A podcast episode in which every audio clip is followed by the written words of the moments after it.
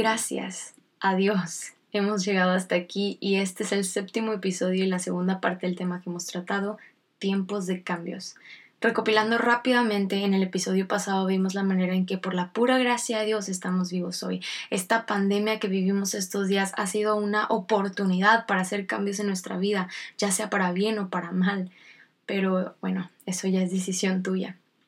Hoy quiero decirte muchas cosas, pero para empezar, si este coronavirus ha golpeado tu vida o la de tu casa, la de tu familia, amigos, te digo, así como Jesús perdonó pecados, así también en esa cruz por sus llagas fuimos nosotros curados, por su sangre fuimos limpios. Jeremías 33, 6 nos dice, He aquí que yo les traeré sanidad y medicina y los curaré y les revelaré abundancia de paz y de verdad. Y decimos, Amén. Pero no solamente con eso basta para ser sanos o para ser salvos. Esto requiere mucho más que un simple amén. Te contaré una historia de la Biblia para explicarme. Esta historia sucede mucho después de las otras dos que veíamos anteriormente y se basa en los tiempos de Jesús. La encontramos en Lucas 8. Era una mujer que padecía de flujo de sangre desde hace 12 años. Y para los que tienen 24 años es como si la mitad de tu vida hubieras vivido con esto. En fin, mientras Jesús caminaba entre las multitudes hacia un destino, esta mujer se le acercó por detrás y se dijo a sí misma, si tocares solamente su manto, seré salva. Pues es que era cuestión de acercarse aunque fuera un poco. Entonces tocó el borde del manto de Jesús y al instante fue sana. Y esto no fue todo. Jesús supo que había salido poder de él y cuando se volvió a ella le dijo, Ten ánimo, hija, tu fe te ha salvado. Y la mujer fue salva desde aquella hora.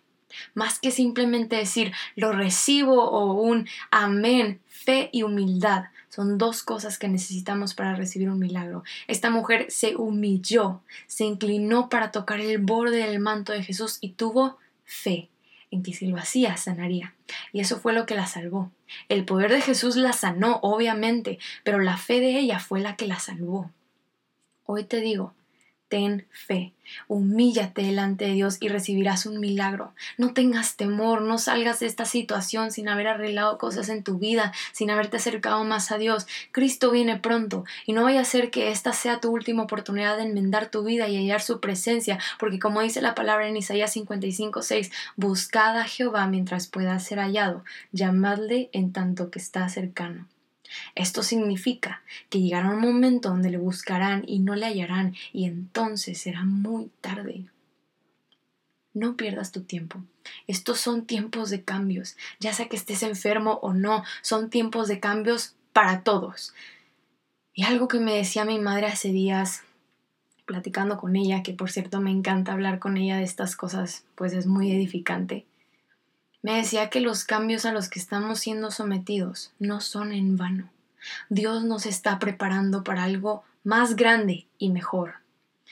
Esto trajo tanta paz a mi corazón, porque lo que voy a decir no quiero que cause controversia, solamente quiero explicar lo que yo veo. Hay dos tipos de personas, las que obedecen y las que no. No hay personas en medio. O eres una o eres otra. O sirves a Dios o no le sirves. O te sometes a los cambios que Dios quiere hacer contigo para llevarte a cosas mayores. O no te sometes a los cambios y no recibes eso que Dios quiere darte. Durante esta pandemia ha habido gente que no ha querido someterse a los cambios, mas otros sí. Y esos cambios son los que necesitamos para poder recibir lo que Dios quiere traer a nosotros. Aún no es tarde. Este es un día nuevo Cambia, cambia por tu bien, cambia por el bien de tu familia, de tus amigos. Quédate en tu casa si te es posible, cuídate si tienes que salir. Dios quiere hacer algo en nosotros, pero si continúas esquivando estos cambios, ¿cuándo dejarás que Dios traiga la bendición a tu vida? Pues nada se gana si no se trabaja. No ganaremos ninguna bendición si no dejamos que Dios trabaje en nuestro corazón. Va a doler, se sufre y te lo digo por experiencia. Esta pandemia sacó lo peor y lo mejor de mí, pero yo decido qué es lo que se va a quedar en mi vida. Busca ahora a Dios mientras pueda ser hallado. Sométete al trabajo que quiere hacer en ti mientras tengas la oportunidad de cambiar, porque esto no va a durar para siempre. Y gracias a Dios, ¿verdad? Esta situación nos está preparando para algo mayor, una bendición que Dios te quiere dar. ¿Qué tan preparado qué tan preparada vas a salir después de esta pandemia a recibir lo que viene.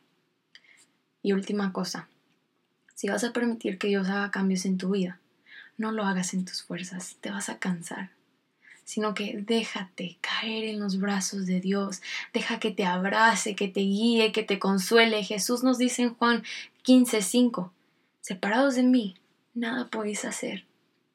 En el gozo del Señor está nuestra fortaleza. Ahí es donde somos fuertes, en su presencia. Ten ánimo. Estoy segura de que cosas mejores vienen para ti y ten paciencia. Te invito a que cierres tus ojos y me acompañes en una oración. Dios, gracias por tu palabra. Gracias por un día más. Te pido que nos ayudes a someternos a esos cambios que quieres obrar en nosotros para bien y para darnos esa bendición que has preparado desde un principio a nuestras vidas. Danos fuerzas, danos paz y gozo. Te amamos Dios y te bendigo. En el nombre de Jesús. Amén. Ya sabes, cualquier cosa, duda, comentario, testimonio, estoy para escucharte, ayudarte y servirte primero Dios. Y que Dios te bendiga.